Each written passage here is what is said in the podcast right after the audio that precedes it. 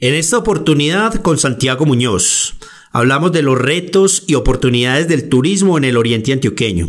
Compartimos ideas en temas como la gastronomía, infraestructura turística, marketing territorial, entre otros temas. Este episodio con el patrocinio de Coliving Río Negro, un espacio con apartamentos amoblados en el centro de Río Negro con todo lo que necesitas para vivir y trabajar en un mismo lugar. Conoce más en arroba RGRO en Instagram o en el teléfono 312-883-8210. Espero que disfruten este contenido.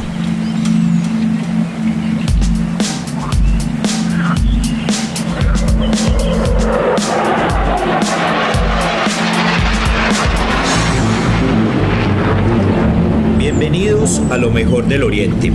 Soy Lizardo Murillo Arbeláez, un colombiano que quiere conectar al mundo con oportunidades de inversión, turismo y emprendimiento en el Oriente antioqueño. Este podcast es la plataforma para traer personas, ideas o mensajes inspiradores para ayudarte a descubrir oportunidades y las ventajas de vivir e invertir en el Oriente antioqueño. Ahora, empecemos. Bienvenidos al podcast Lo mejor del Oriente. Soy Lizardo Murillo y en esta oportunidad con mi amigo Santiago Muñoz. Santiago tiene una gran trayectoria en el sector público, es experto en planeación territorial, es socio de la empresa Procesos Sostenibles SAS y fundador de la agencia de relacionamiento estratégico Sinergia SAS. El día de hoy vamos a hablar de los retos y oportunidades del turismo en el Oriente Antioqueño y esperamos pues que hagamos un episodio muy bacano para toda la gente. ¿Qué más pues Santi? ¿Cómo vas? ¿Qué has hecho? Tiempo sin verte hermano y qué gusto verte a ver el día de hoy hermano. Lizardo, no, primero saludarte, agradecerte por la invitación, también saludar a toda tu comunidad. Para mí es un placer estar acá después de que han pasado grandes personalidades y que en esta silla ya han tenido conocimientos tan maravillosos donde hemos podido explorar el oriente desde sus diferentes dimensiones. Entonces, hermano, muchas gracias por tenerme acá, esperando que lo que hablemos, digamos hoy del oriente, nutra, pueda inspirar o simplemente sea una luz para aquellos que estén deseando emprender, tener un conocimiento nuevo y en este caso en un sector tan bonito como el turismo, que les podamos dar un poco de ideas en lo que va a pasar en el Oriente. Exactamente, aquí como, como ustedes saben hablamos de dos eh, temas principalmente, turismo e inversión hacia el Oriente Antioqueño. El día de hoy vamos a hablar de turismo. Santiago ha trabajado en diferentes procesos eh, que tienen relación con el turismo tanto en la ceja como en otros escenarios. Y, y, yo creo que la charla va a ser muy, muy nutritiva hoy, muy, muy sustanciosa. Santi, ¿qué has estado haciendo estos últimos añitos que, que hace días que no nos veíamos. Contanos un poquito. Pues mira, Lizardo, estoy en un momento muy bacano de, de convicción, porque yo creo que todos los pasamos por la duda, a veces por la preocupación, pero llega la convicción. Y estoy en un momento donde estoy trabajando mucho el ejercicio después de ocho años en el sector público, de estar acompañando al sector privado también desde los programas, desde las cámaras de comercio. Estoy en este momento trabajándole muy fuerte el tema de marca personal, donde queremos tener una marca que sea altamente exploradora en, tema, en diferentes temas y conceptos, pero altamente relacionada al conocimiento de la intelectualidad, donde queremos ser referentes en temas de planeación, desarrollo sostenible, innovación, ecosistemas estratégicos. A partir de esa creación de marca personal, pues venimos trabajando en dos proyectos muy importantes, procesos sostenibles, como lo mencionaste, que es una consultora en innovación y desarrollo sostenible. Sí. Con ellos ya llevamos siete años de trayectoria y este año le queremos dar muy fuerte a todo lo que ha sido nuestra presencia digital, pero también a ese sello de sostenibilidad que va a ser importante para estos próximos años en el marco de los ODS. Y Sinergia Marketing es una iniciativa que lo que estamos buscando es ayudar a la gente a generar esas estrategias de valor. Hoy precisamente estábamos en un evento con emprendedores del Oriente y es muy bacano ver el espíritu antioqueño reflejado en los emprendedores, porque yo creo que hay algo en Antioquia chévere que muchas veces se pasa por alto y es que realmente el antioqueño tiene ese perrenque. Y cuando uno ve al emprendedor con las uñas, con los pocos recursos, pero con las ganas, con la fe intacta, es donde uno dice, por eso Antioquia es Antioquia. Así es. Sí, sí, sí. Entonces, ahí hay un tema interesante, bacano. Eh, estos últimos tres años estuve como asesor de la gerencia de la empresa de desarrollo urbano de Medellín, estuve también como asesor de la dirección ejecutiva de Fenalco Antioquia y estuve como asesor de la gerencia de regiones de Confenalco. Entonces, un panorama muy amplio de la región. que me permite hoy decir, estamos en lo mejor del Oriente. Así es, hombre Santi, no, desde hace días quería que vinieras por acá, que nos contaras eso que estás haciendo, pero sobre todo enfocar esta charla eh, del día de hoy en, en, los temas de turismo que nos gustan tanto a ambos y a muchos de nuestros amigos. Metámonos de una vez en, en ese tema. ¿Cuáles crees vos que son las oportunidades más latentes que hay en temas para los emprendedores eh, que quieran incursionar en, el, en oportunidades de turismo en el oriente antioqueño? Ok, yo, como sé que a vos te gustan los datos Ajá. Y, y sos un hombre que conoce el territorio, que le gusta la planeación, yo quiero partir de tres escenarios determinantes para que el turismo crezca.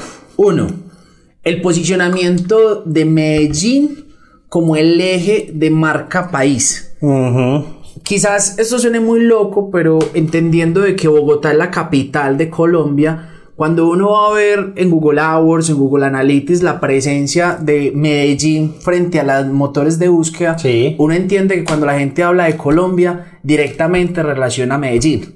Es muy charro porque el Medellín More, el Parse, la Comuna 13 y todo lo que ha hecho Sí. Medellín ha hecho de que Colombia, cuando la gente referencia a Colombia, directamente piensa en Medellín. Entonces, Así es. Primero ese concepto, ese imaginario publicitario, comercial y mercantil que le hemos hecho a Medellín hace que el turismo para esta subregión sea determinante. Paréntesis. Eh, he estado en Guatapé y he escuchado conversaciones telefónicas y escucho las, a las personas diciendo, no, estoy en Medellín, gringos pues diciendo, estoy en, en este momento estoy en Medellín, cuando llegue a Estados Unidos eh, hablamos allá, es decir, que toda una región como el Oriente Antioqueño y otras del departamento le estamos chupando rueda a esas grandes estrategias de, de marketing territorial que ha llevado a cabo la ciudad de Medellín. Así es, mira lo que acabas de decir, que me parece brutal. Pues, yo soy profesional en administración comercial y mercadeo, pero tengo una segunda título en administración de negocios, es decir, siempre he estudiado el negocio y el mercadeo y tengo una especialización en gerencia de mercado y prospectiva. ¿Por qué te hago este recuento? Porque cuando uno mira la estrategia de marketing que ha utilizado Medellín, que hace dos años lanza su nueva marca Medellín, aquí todo florece, uno se da cuenta que para el extranjero desde que llega, Guatapé es un barrio de Medellín. Así es. ¿Por qué? Porque a pesar de que nos costó mucho, y fue una pelea que vos también te tocó, que la gente cuando llegara al José María Córdoba dijeran bienvenido al aeropuerto José María Córdoba de la ciudad de Río Negro, porque antes decían que la ciudad de Medellín Sí. Esa, esa chupar rueda, que es un término muy ciclístico, que es uno de los sectores en potencia del turismo también, Ajá. eh, hace que hoy el oriente antioqueño de manera directa cualquier estrategia de promoción y desarrollo territorial que utilice Medellín beneficia al oriente. Total. Primer escenario. Segundo, aeropuerto. Tener el aeropuerto hace que nosotros seamos el hub logístico para lo que las personas quieran hacer en Colombia. ¿Por qué? Porque si te pones a pensar, la gente llega a Medellín, pero de Medellín su primer tour es en, el oriente y en Antioquia. Dice el CITUR que del 100% de los extranjeros que llegan a Medellín, el 80% visita Guatapé. Extranjeros. Qué extranjeros no dato, eso es wow. Eso es tremendo. Sí. Entonces, es decir, ese 80% primero llega a Colombia, visita Medellín, va a Guatapé y después se tira para Cartagena. Es decir, la pirámide en temas de preferencia en destino en Colombia cambió. Porque Cartagena, a pesar de que es nuestro distrito turístico, Sí. se ha visto muy afectado por la mala publicidad de los precios, por el desfalco que le hacen a los turistas y eso uno no lo cree, pero afecta el imaginario de que venga, yo prefiero ir a Medellín porque allá me tratan de amor, porque el cariño, porque todo eso y eso en el mercado extranjero jala. Total. Ese término de Medellín More ha hecho en el último año popular tanto Medellín que hoy toda la gente cree que en Colombia todo el mundo habla paisa. Así es, y le da una rabia tremenda a los, a los rolos sobre este hombre. oiga. Así No, es. Mucha gente de otras regiones del país, pero es curioso, pero dice, no, no, no, no, es que todos los colombianos no hablamos así, lo he visto en gente de otras regiones. Total. Entonces, ese es el primer escenario que es Medellín, ese segundo que es el aeropuerto, se ata un tercero. Y para mí es el más importante. Y es el aire. Y vas a decir, marica, ¿cómo así que el aire? Aquí nunca hablamos del aire. Sí. Cuando uno piensa en el oriente, uno tiene que entender el fenómeno del oriente. Y es que, ah, el oriente es el primer piso de Medellín. No, otros dicen, no, es que el oriente es el segundo piso porque Medellín es, es esto. Otros dicen, es que el oriente es la mejor esquina de Antioquia. Ya lo hemos visto en muchos, en muchos estudios. Pero para mí el factor fundamental que hoy hace que el oriente tenga un alto impacto turístico es el aire. Y es porque la crisis ambiental Los fenómenos de cambio climático hoy están haciendo que no solamente la movilización sea por un tema de calidad de vida, sino que el público extranjero entendió que la ciudad tiene una connotación de servicio rumba, pero que el paisaje, el aire, el entorno, y fuera de eso, el recorrido vial que uno hace en el oriente venda aire, es decir, venda vida. Es más, eh, vos conoces el, todo el tema que lo hablábamos ahorita antes de empezar, el tema de la marca Ciudad Río Negro que tuvo una estrategia brillante, en mi opinión, en, en, los, en los últimos años de, con la estrategia Respira, llegaste a Río Negro.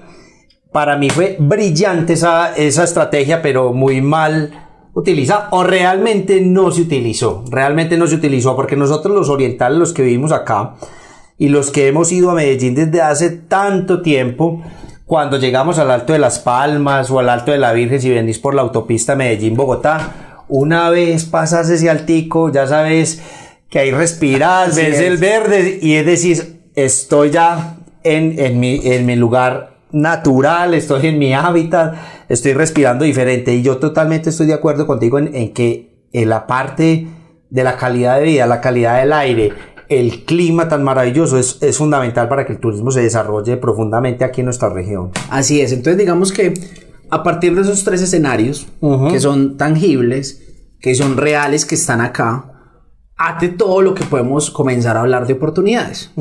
el aire, tómalo como ese concepto medioambiental, ese concepto aeroportuario tómalo como el ejercicio productivo ecosistémico y Medellín tómalo como un ejercicio de marca. Y a partir de ahí comencemos a hablar de oportunidades de turismo. Primero, tecnología. Y la pregunta es, venga, ¿cómo así que la tecnología en turismo? Ok, somos una de las subregiones con mayor tasa de penetración en Internet en comparación del Bajo Cauca, del Nordeste, de Magdalena Medio, del Urabá antioqueño Diferente al área metropolitana, que es donde está nuestro epicentro, somos una de las regiones con mayor penetración en Internet. Eso hace que cuando hablemos de turismo, nuestras empresas puedan tener mayor facilidad de promoción, difusión en la web. Sin embargo, hay un punto importante y es que con la ampliación del aeropuerto, el número de visitantes extranjeros no residentes va a aumentar. Sí, claro. Pero adicionalmente a eso, ¿qué pasa? Que es decir, que en un mercado como lo estamos viendo, que es un mercado digital, la experiencia digital, el usuario, los tours, la compra, el servicio va a ser a un clic. Claro, y, hay, y te quiero adherir una cosa ahí, Santi, muy importante. Yo creo que destinos como Guatapé se posicionaron por Insta. Y si un turista llega a un municipio como Guatapé y se puede conectar fácilmente a una red de internet y puede subir su foto automáticamente, sus estados en Instagram, en Facebook, etc., es fundamental. Total. Y también digamos, la conectividad a nivel global, porque yo digo que Netflix para Colombia ha jugado un papel fundamental, especialmente para Medellín.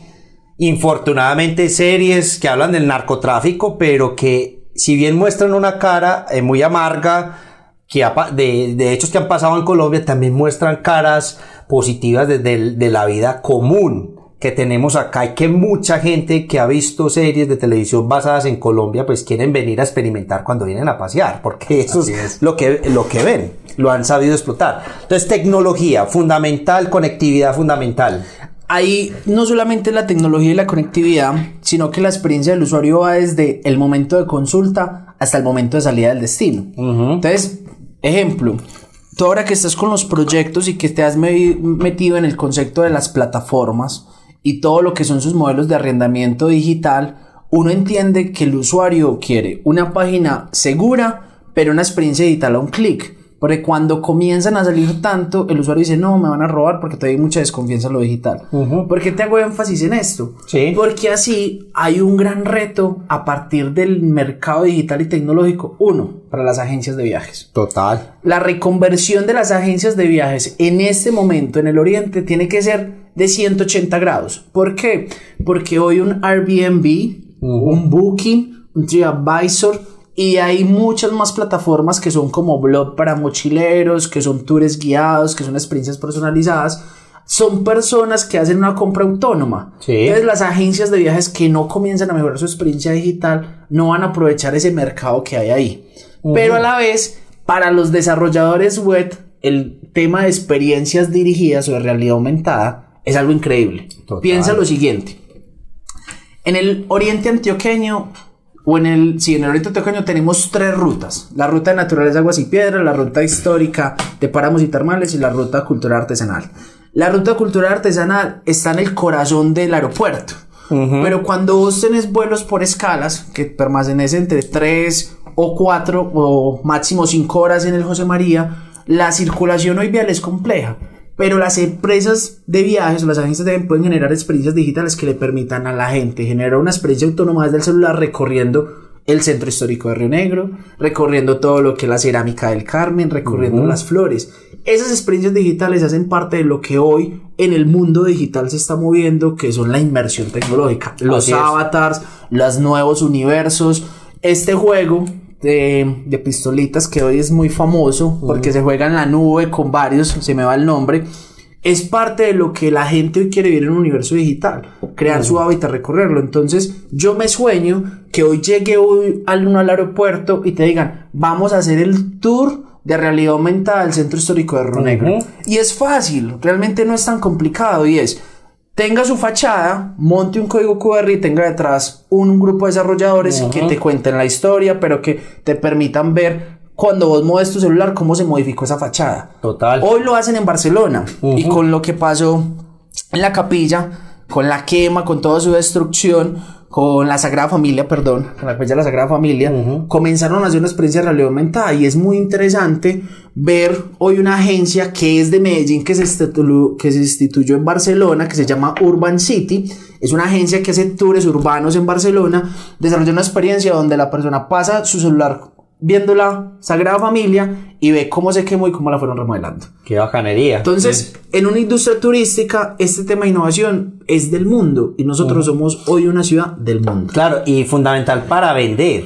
porque mm, así como lo mencionas, en el aeropuerto podría haber eh, una experiencia realmente aumentada, pero aprovechar también que cada vez el José María se convierte en un aeropuerto de tránsito y que esas horas muertas que tienen algunos pasajeros, pues hombre, mira, ve, te voy a mostrar lo que vamos a ir a ver en estas cuatro horas y te decides al centro histórico de Río Negro. Te pones las, las eh, gafas de realidad aumentada en un video de dos minutos, le das la pruebita y después les vendes el tour y te los traes, pero físicamente al centro histórico.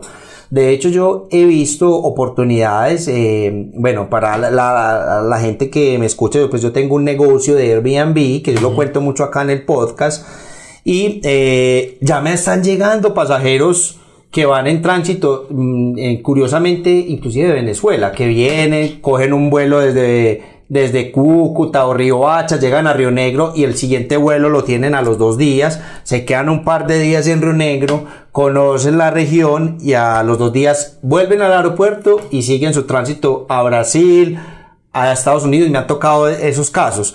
Entonces hay una gran oportunidad ahí por, por el hecho de tener el aeropuerto internacional en nuestro territorio. Bueno, Santiago, ¿qué más? Pues mira, hay un, un gran detonante, ¿cierto? Y ahora que tocaste el aeropuerto, hay que pensar lo siguiente, y, y entra es que la discusión hoy del territorio no debe ser solamente el aeropuerto, lo que pasa alrededor del aeropuerto, ¿cierto? Entonces, si ampliamos segunda pista, si nos traemos el hub de Avianca, es decir que las escalas van a ser más prolongadas.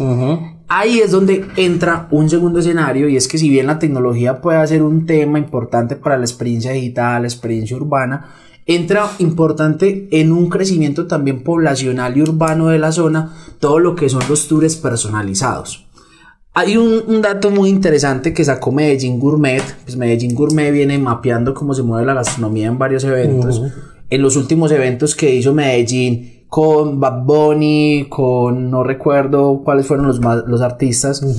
En tres conciertos Medellín generó más de 20 billones de dólares. Total, eso Toda es... una economía.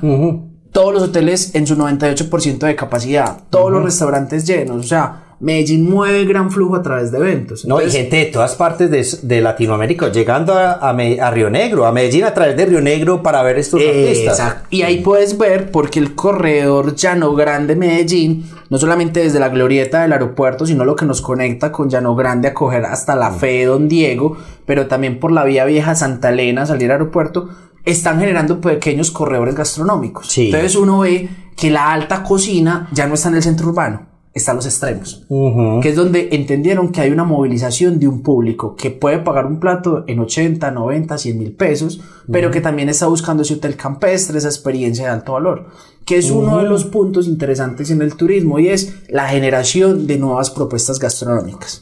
Dato curioso, y es que en el 2019 hicieron una encuesta de cuánto había aumentado el veganismo en el público extranjero y dijeron que por lo general de 10 extranjeros el 6% son veganos. Y es porque para el extranjero el consumo hoy de la carne ha tenido una transición muy fuerte, obvio, por el clima, por la composición, por todo. Hay un público interesante y es que hoy si vos vas a ver nuestros destinos, las propuestas gastronómicas son limitadas. Nosotros hablamos del plato autóctono, pero si vos vas a ver a Río Negro, vendemos la comida típica tradicional, como la vendemos en la Ceja, como la vendemos en el Carmen.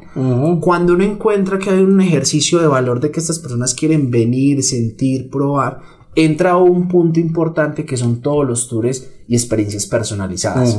Y son fenómenos que se dan a partir del COVID. El COVID hace que la población no viaje masiva, bajan grupos más pequeños. Fuera de eso, sé que el destino también hubiera condicionado unos aspectos de capacidad. Y ahí es donde el grupo extranjero que dice, yo quiero rumba, quiero gastronomía, pero quiero mi experiencia vivencial, quiero mi experiencia, digamos, sensorial, quiero mi experiencia ambiental, cobre valor. En San Rafael existe un templo budista que se llama el Astran de Yoga. Es increíble, la infraestructura, todo. Para llegar allá, tienes primero que llegar a San Rafael, coger una motochiva que te lleva a la vereda del Arenal y te llevas un astran de yoga. No hay reservas, todo está full. Y es un templo que te quita el celular, te da comida vegana, te genera, te dice que tienes que levantar a las 6 de la mañana a meditar, te genera todo un tour personalizado. Un extranjero allá se está gastando más o menos entre 500 y 600 dólares. Claro, y, es, y eso, esas eso lo permite las condiciones de de, de, nuestra región, porque pues una región bonita, natural, pues permite que este tipo de proyectos eh, así eh, de, de, en el aire libre, en los bosques, pues eh, lleguen más fácilmente. Hay una gran oportunidad ahí para, para este tipo de, de, proyectos. No, espectacular. O sea, gastronomía como uno de los ejes fundamentales de oportunidades en el oriente antioqueño. Curiosamente, Marinilla cada vez se posiciona cada vez más con restaurantes de alto valor agregado, o sea, en restaurantes muy bacanos eh, y que siguen apareciendo. Cada, cada, vez yo veo que hay más eh, emprendedores interesados en, en, ese, en ese lugar, en, en Marinilla, eh, pues porque tres o cuatro emprendedores que ya están posicionados, posicionados sus marcas allá en Marinilla, pues están jalonando muchos otros a que, bueno, esto se está convirtiendo en un hub gastronómico. Tenemos que estar cerca de los otros porque detrás de ellos lo que decíamos ahorita, chupamos rueda nosotros también. ¿Qué más oportunidades ves, hombre, pues, mira, mira, Lizardo, es que me encanta la conversación contigo porque vos conectas muchos temas. Si bien la tecnología es un vehículo para mejorar la experiencia, la gastronomía es algo necesario en la experiencia del turista. Y vos lo decís, nosotros chupamos mucho rueda, pero Tulio hizo el primer festival de hamburguesas en Medellín y la rompió.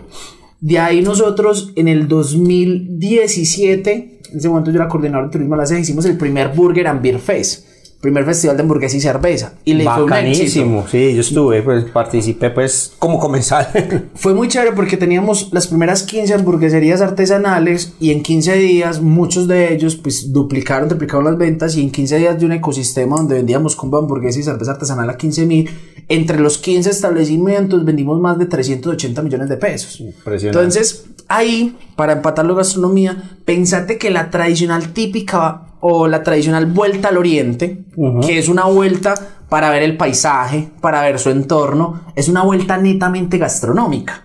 ¿Por qué? Porque vos salís de Medellín y tenés, vas a ver, pero tenés que comer. Entonces, la vuelta a Oriente, que le hemos entendido como el imaginario de que se sube el de Medellín, hace el recorrido, es una vuelta gastronómica. Entonces, ahí es donde podemos potencializar la industria gastronómica. Y eso se ata a algo muy importante que está pasando en el Oriente y es la consolidación de eventos culturales y deportivos. Y ese gancho lo da la presencia de un Rigo en el Oriente antioqueño rodando de manera constante, de en que en el 2019 la revista, perdón, el diario La República dice que se exportaron más de 79 mil bicicletas, eh, perdón, se importaron más de 79 mil bicicletas. El industria turismo en el Oriente antioqueño se volvió un janolador comercial. Entonces, Total. hoy vemos los eventos deportivos, vemos las grandes marcas ciclísticas, vemos hoy la concentración de grandes empresas, lo que ha pasado en Guatapé que colapsa por el evento. Entonces ahí es donde uno dice, venga, aquí en Llano Grande tenemos la empresa L'Equipe. Un saludo a mi amigo Ricardo Gallego si nos escucha. La próxima nos financia el próximo podcast. Pero L'Equipe hoy hace tours desde el oriente a Cartagena en bicicleta y hace una experiencia donde los para en Dorada, los lleva por puntos para que la gente conozca y vende todo el paquete. ¿Qué hace? Después los devuelve en avión. Que hay un tema pues que le pasó muy teso con Viva esta semana. Muy preocupante, pero los eventos deportivos... Es coyuntural, eso no es. No es para siempre, Sí. exacto. Pero los eventos deportivos surgen como un gran jalonador y complementario a ese. Capacidad tecnológica, a esa conexión aeroportuaria, a la gastronomía de alto nivel que se está dando, a una conexión con el paisaje verde, pero ante todo a la actividad física y de competitividad, porque ante todo el ser humano funciona por estímulos. Entonces se devuelve ese estímulo de que venga, me voy a retar a subir la loma del Alto de la Unión, 14 kilómetros, pero Sí. como Rigo la sube, yo quiero estar allá. Ah, sí. Te cuento como da- dato curioso, aquí también en el Colibri hemos recibido a un equipo profesional de ciclismo que se llama el Corratec. Aquí hemos recibido varios de sus ciclistas y ellos vienen a hacer pretemporadas acá. Aquí vienen a hacer pretemporadas, necesitan un lugar central donde se puedan encontrar supermercados, tiendas y todos los servicios que necesitan, puedan salir fácilmente a- al banco o a tomarse un tinto en una panadería. Y hablando con ellos le- les pregunté, bueno, pues, ¿qué- ¿por qué tiene Río Negro, hombre, que ustedes, todos equipos, hasta mm, ciclistas europeos, están llegando acá, no, hombre, el- altura sobre el nivel del mar, hace que nos condicionemos muy bien y las buenas vías del oriente antioqueño. No dejan de haber los incidentes por ahí, hay retos pues con los conductores, pero el oriente antioqueño, para el tema del ciclismo, yo creo que ahí hay una gran oportunidad, una oportunidad tremenda. Total, y piensa lo siguiente, a mí que me gusta la bicicleta y hay muchos amigos gomosos, si hoy el Oriente, en ese entendimiento de ese ecosistema ciclístico, de que hay muchas empresas vendiendo, o sea, es que uno no ve una bicicleta de 2 millones, una bicicleta Sí. de 15 millones, 20 millones rodando en, el- en las tierras Oh, antioqueñas, Tremendo. tremendo y grupos muy grandes, si uno acondicionara la vuelta a Oriente, así como eh, la sacó la gobernación de Antioquia, la gobernación de Antioquia sa- sacó los siete golpes del Paisa y esta la vuelta a Oriente Sí, sí, hablando de los restaurantes. Si uno articula eso con una propuesta bicicletera, que en su momento con un amigo, que también lo saludo, Juan Camilo Aguirre, nosotros, nosotros hablábamos de generar un corredor de sitios biciamigables, donde esos mismos siete golpes del Paisa dieran prioridad a la gente que llegara en bicicleta, como canalización de esa misma vuelta Oriente y del mercado ciclista, y donde si tú llegas en bicicleta tenés dos mil pesos de descuento en la cuenta. Vos vas generando una comunidad alrededor de la bicicleta, de la oferta gastronómica, pero de unos sitios estacionarios que se vuelven puntos para llegar. Claro. Ejemplo, ¿qué pasa en San Antonio todos los domingos en la panadería? Caliche, ahí eso es punto fijo, para- es una parada fija. Ok, ¿y qué pasaría si Río Negro entiende que Caliche es un punto de información turística y ahí le dice, venga, yo aquí le voy a montar una estación para que la gente calibre, pero adicionalmente un panel para que ellos miren por dónde otras rutas, que lo puedo atar a las 25 rutas ecocamineras de Cornare y decir, venga, puedo dejar mi bicicleta acá, me hospedo acá y me voy a hacer la ruta. Total. Experiencia personalizada. O sea, ya no podemos hablar del turismo como un público amplio. Tenemos que hablarle a la necesidad sensorial y vivencial que quiere una persona. Y hoy como Lizardo, que es un hombre de negocios, que le gusta el arte, que le gusta la cultura, que es un hombre que ha estado fuera del país, yo como Lizardo en el Oriente le digo, "Eh, Lizardo, desde tu celular, programa el tour en tu bicicleta, el recorrido gastronómico, tradicionalmente en la noche tenés un evento de cine donde te vamos a llevar y te dejamos en el hotel.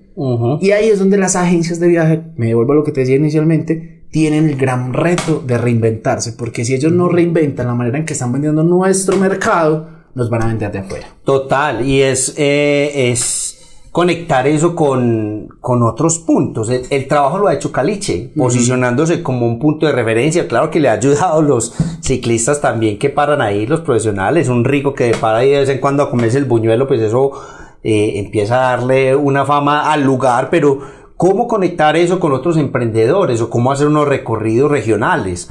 Bueno, de la primera sale de Río Negro, el primer día es llegar de Medellín a Río Negro, el segundo día llegar a San Rafael, etcétera, y vas a llegar a tal lugar con y el hotel vaya va a tener, vas a tener el mecánico, te van a hacer el masaje, te van a dar la hidratación que necesitas, etcétera.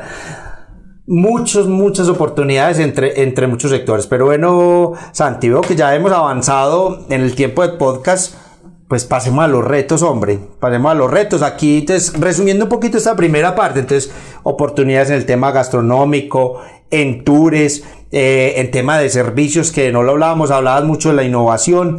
Eh, y muchas otras que seguramente las vamos a tener que hablar en un próximo podcast, pero dejémoslo ahí por ahora y pasemos a hablar de unos retos, cositas que tenemos que mejorar también como región. Pues hombre, primero que todo para conservar y atender muy bien esos, esos turistas, pero también para proyectar un crecimiento de, de esta industria. Primer reto, hermano, y yo creo que es un reto que es el que más hablamos a los, eh, las personas que nos gusta este tema, la infraestructura. Y hablemos específicamente de una, tema de la vía Marinilla, Guatapé, un, un reto tremendo el que tenemos ahí, porque o si no, pues eh, yo creo que se nos va a acabar o le vamos a coger pereza ese destino si no, si no se soluciona el problema de la infraestructura vial para llegar a, a Guatapé y a toda esta zona de embalses. ¿Cómo ves ese tema, hombre? Pues mira, ahí es un tema que yo creo que nos gastaríamos otros dos podcasts. Ah, sí. Pero te lo voy a resumir. Uno, para mí el primer reto es la falta de fe y de confianza en el sector. Y, y esto va a sonar muy loco, pero ¿cómo así que la falta de fe y de confianza? Primero, las administraciones locales ven al turismo como el desarrollador de eventos, no ven al turismo como un desarrollador económico para ciertos municipios. Y segundo, que nosotros nos falta coherencia y conexión. Entonces, me voy a volver lo primero. ¿Por qué la falta de creencia con el tema de la vía? Hoy Guatapé, que es un destino tan bonito, se ha vuelto el caso de ejemplo para otros destinos que quieren ser todo menos Guatapé, porque superó su capacidad de carga, Ah, sí. porque ya no vende lo que es Guatapé, porque la gente hoy de Guatapé ya no está en Guatapé, entonces el turismo se volvió un depredador para el territorio. ¿Qué pasa? Obviamente que de qué va a depender el éxito o la modificación de Guatapé de unos estudios territoriales que son unos temas de PBOT. Marinilla acaba de entregar su PBOT.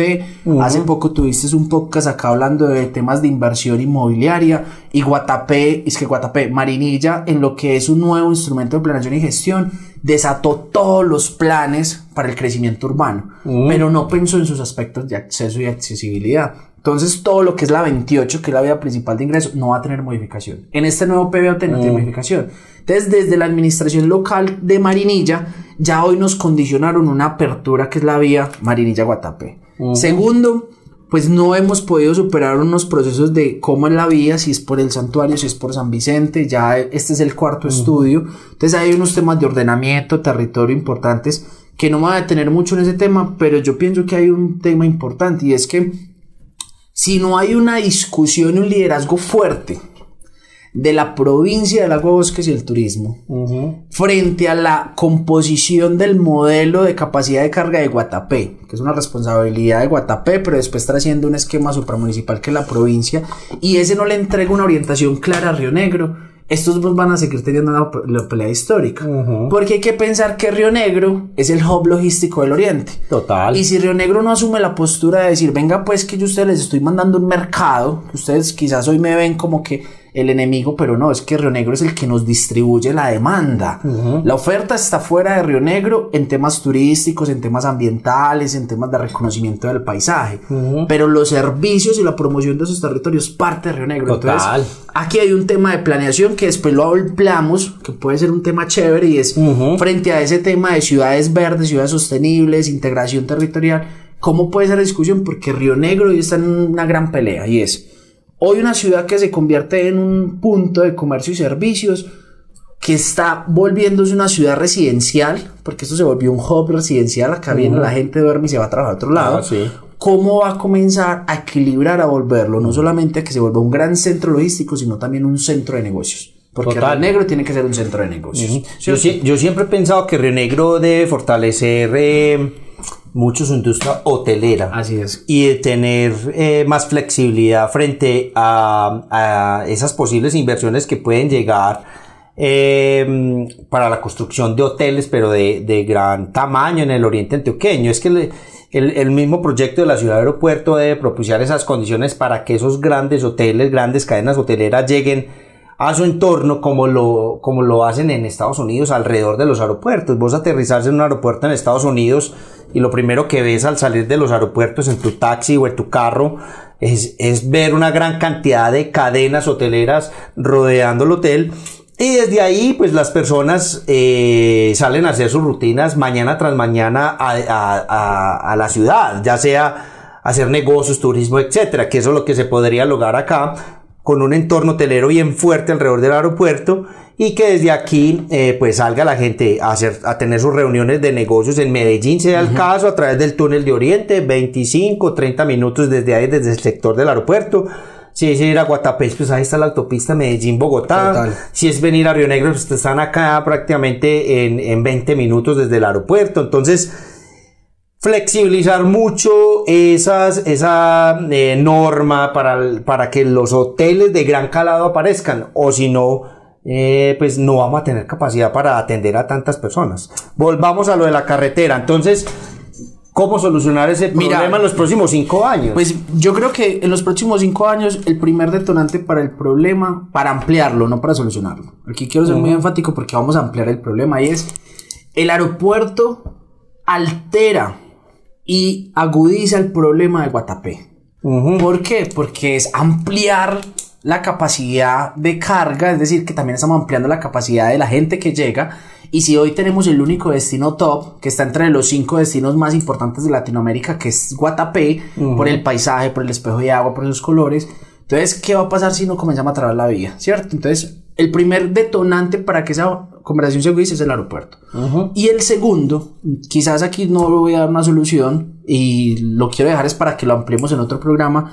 Lo segundo es el rol que va a jugar Río Negro frente a los esquemas asociativos territoriales. De ahí depende gran punto. ¿Sabes por qué?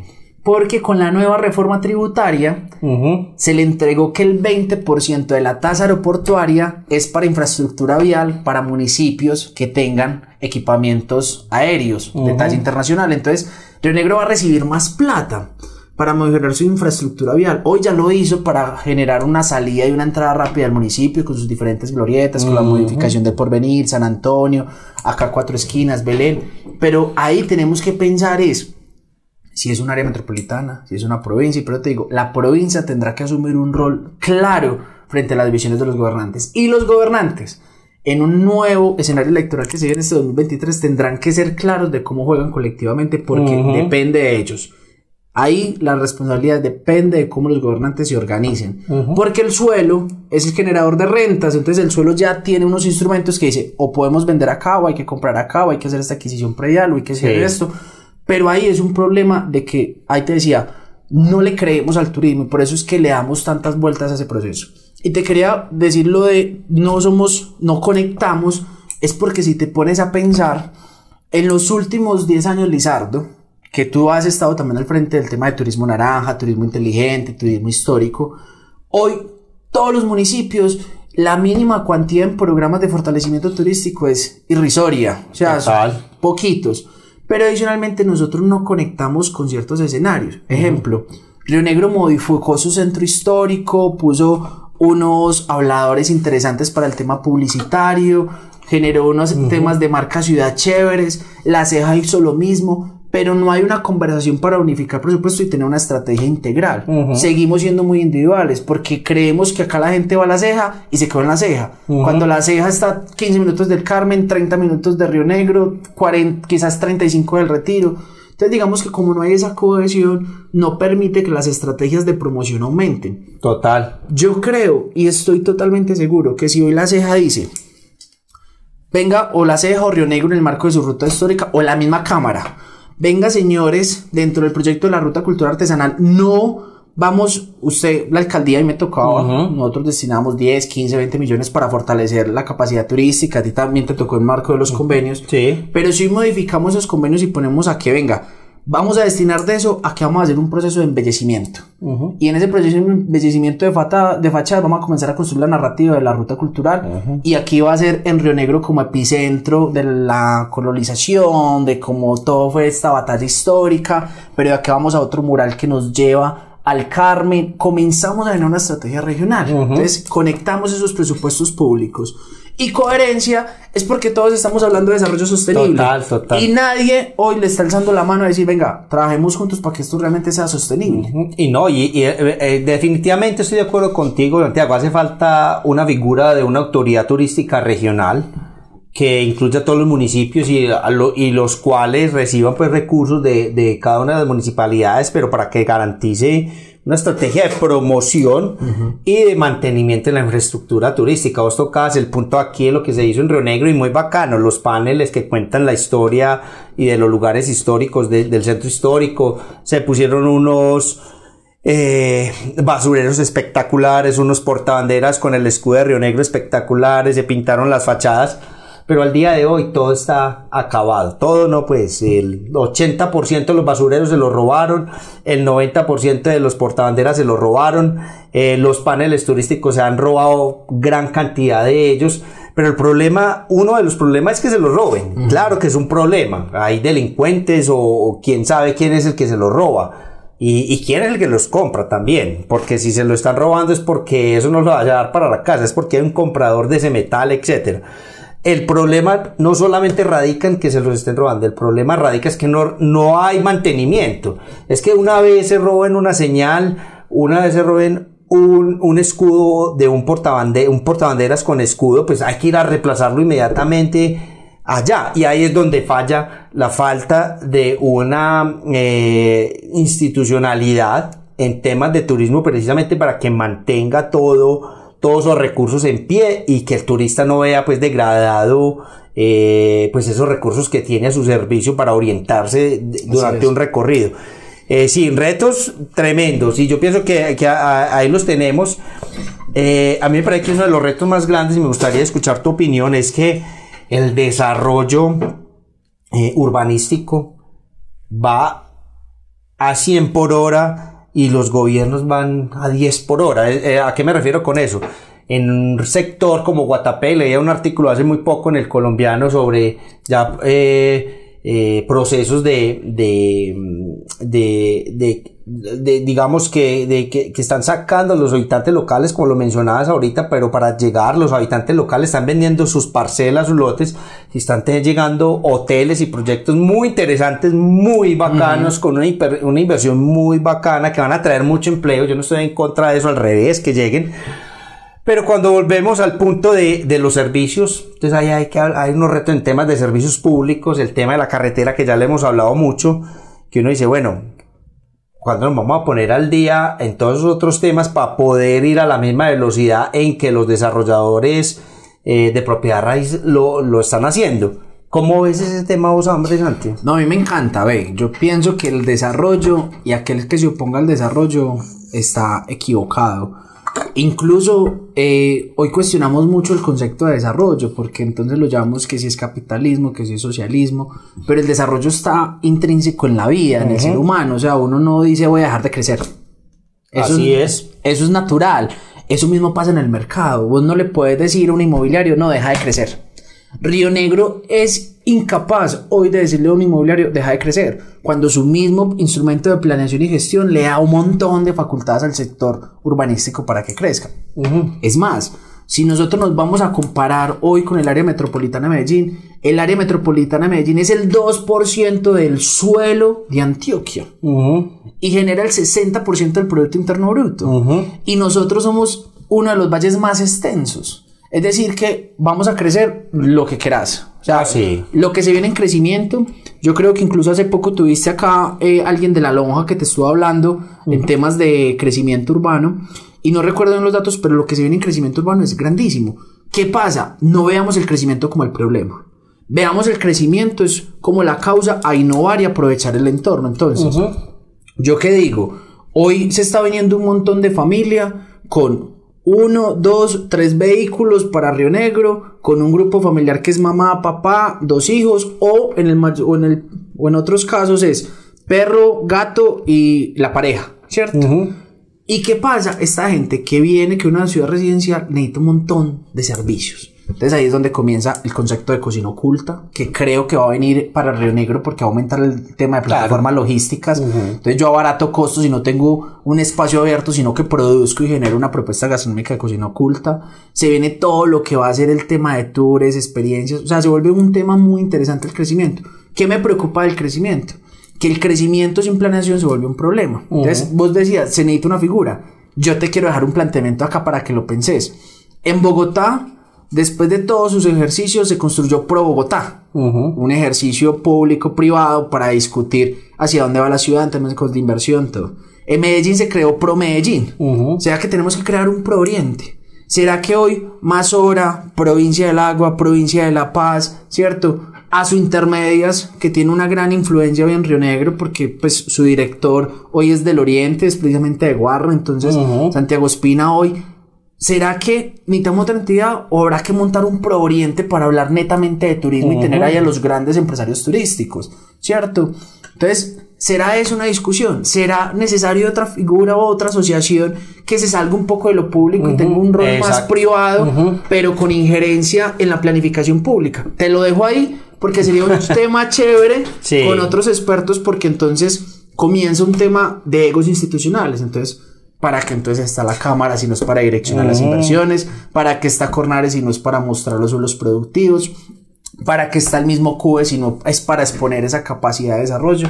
Entonces ahí te lo dejo porque me parece un tema chévere. No, yo estoy de acuerdo y lo discutimos en otros episodios, pero yo pienso que tiene que ser una iniciativa que salga de los privados. Ok. Eh, vos, mismo lo has dicho, es que eh, la iniciativa de la provincia del agua al bosque y el turismo es es una respuesta política a egos políticos y a, mostrar un, un tema de, liderazgos eh, de quien manda en un, en un, lugar o no. Entonces yo creo que los privados son los llamados a, a intervenir ya, eh, sobre todo los de la industria turística, los que se estaban viendo afectados porque si no sus propios negocios no van a ser sostenibles. ¿Usted cree que eh, la gente que tiene hoteles en en la zona de Guatapé y en, y en cualquier zona del oriente antioqueño al ver eh, la poca inversión, en, sobre todo en infraestructura vial en estos sectores, eh, ellos ven eso, ellos ven que si no se solucionan ese tipo de problemas, pues sus negocios van a desaparecer. Y ahí es donde falta, eh, está el llamado a que se deben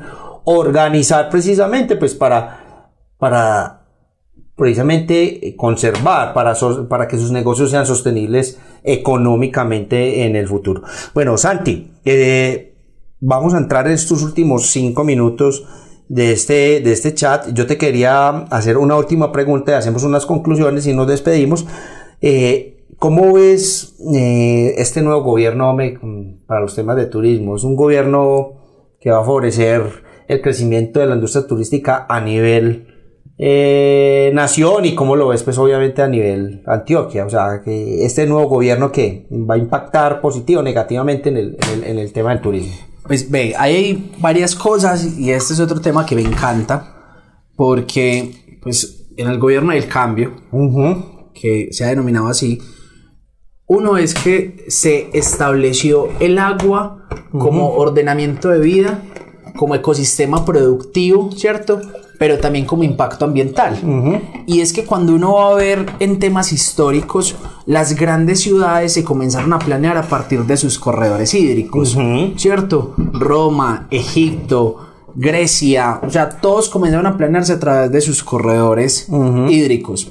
¿Qué sucede? Hoy el gobierno de Gustavo pues tiene una alta influencia en los procesos medioambientales, en los procesos de preservación de los ecosistemas, en la preservación del agua. Para mí hay un punto importante y es que el gobierno, pues con todo lo que se venía hablando del gobierno Duque, del tema de turismo como nuevo petróleo, hoy en, en la última feria de NATO, el presidente Petro dijo que el turismo tendría que seguir conservando ese ideal de ser el nuevo petróleo.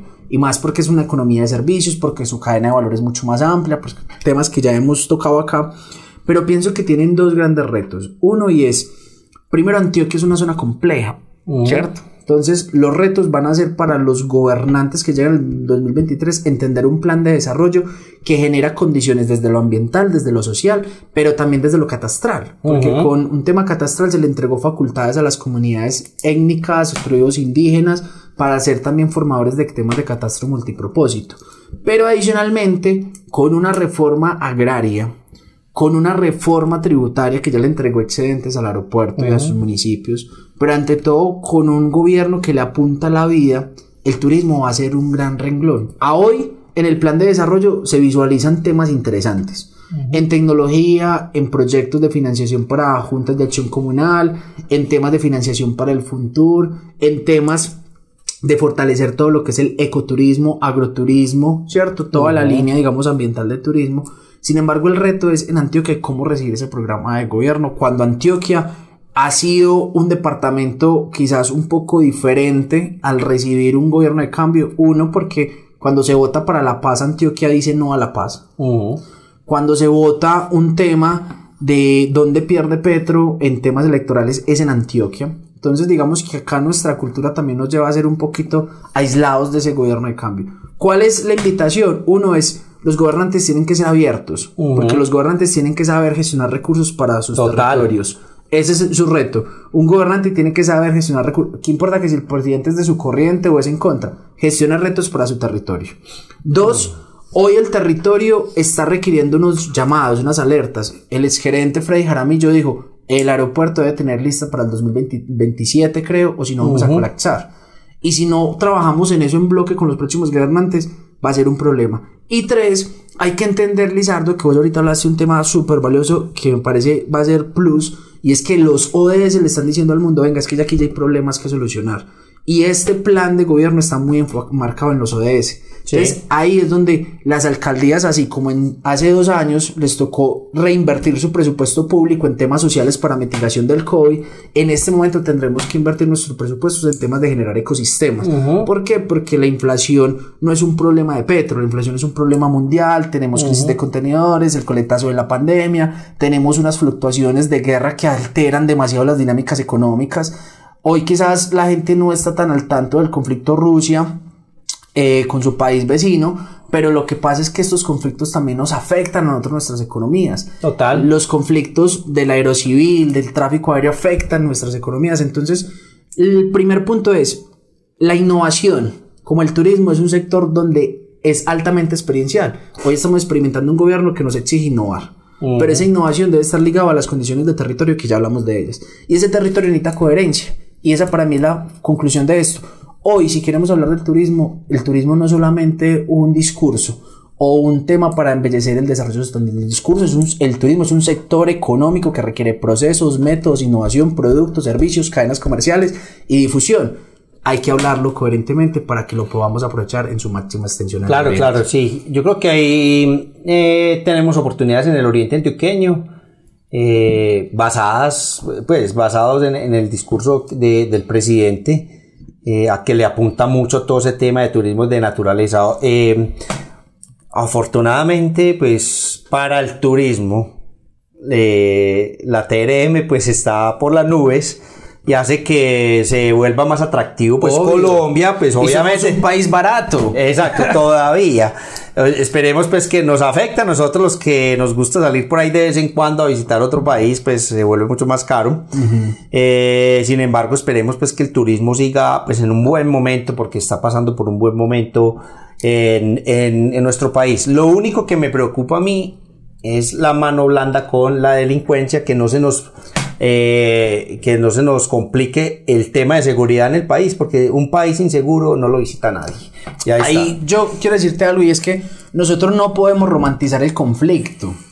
Y una de las cosas que quizás al gobierno le ha faltado es no romantizar el conflicto desde los imaginarios, bien porque viene un gobierno alternativo, porque viene un proceso histórico también de reconstrucción social, pero nosotros no podemos romantizar el conflicto. Y hoy la situación que vive el Oriente es preocupante, pero es preocupante también desde su gobernante departamental. Es que uno no soluciona un conflicto diciendo a los alcaldes, venga, marchemos, con todo amor y cariño para todos mis amigos alcaldes. Sí, tiene que comandar la policía. Eh, yo, no, yo, no me, yo no hubiera movilizado a nadie para la alpujarra. Yo simplemente hubiera invitado a mis fuerzas militares a que estemos presentes en territorio.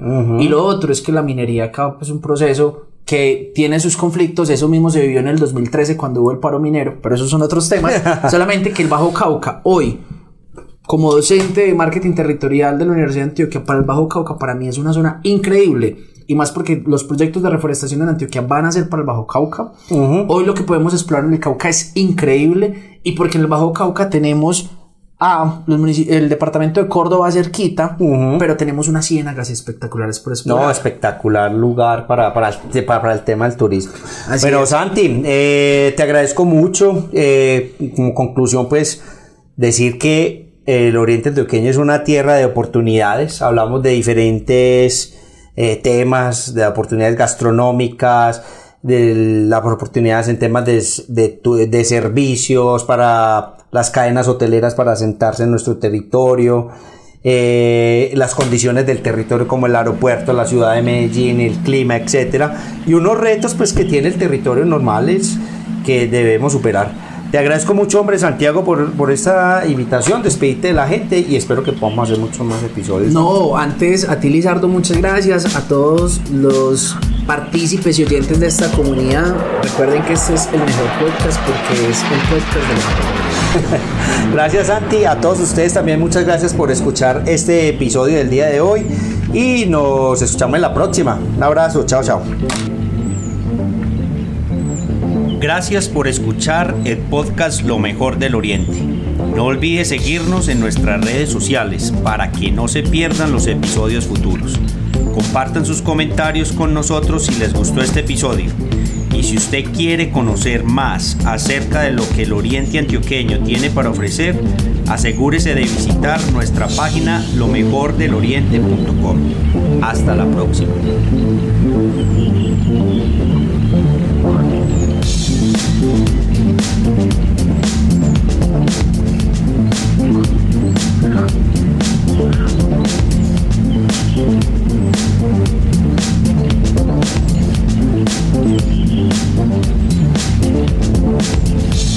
Música